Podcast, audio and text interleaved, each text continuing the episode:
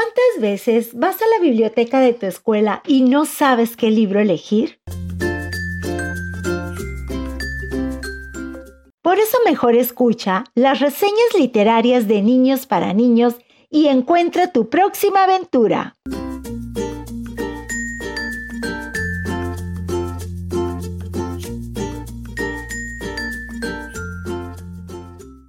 Hola, soy Sofía Serrano. Tengo nueve años y estoy en tercer grado de primaria. Hoy les quiero venir a, recomendar el cuento Diario de una lechuza. Lo escribió Rebecca Elliot. Se trata de una lechuza llamada Eva. Ella y su mejor amiga, Lucía, planean una gran, un gran festival de flores. ¿Qué pasará? ¿Cómo crees que terminará el festival? Ellas tratan de que el festival quede perfecto De flores no es una no es esa una idea lechuzástica.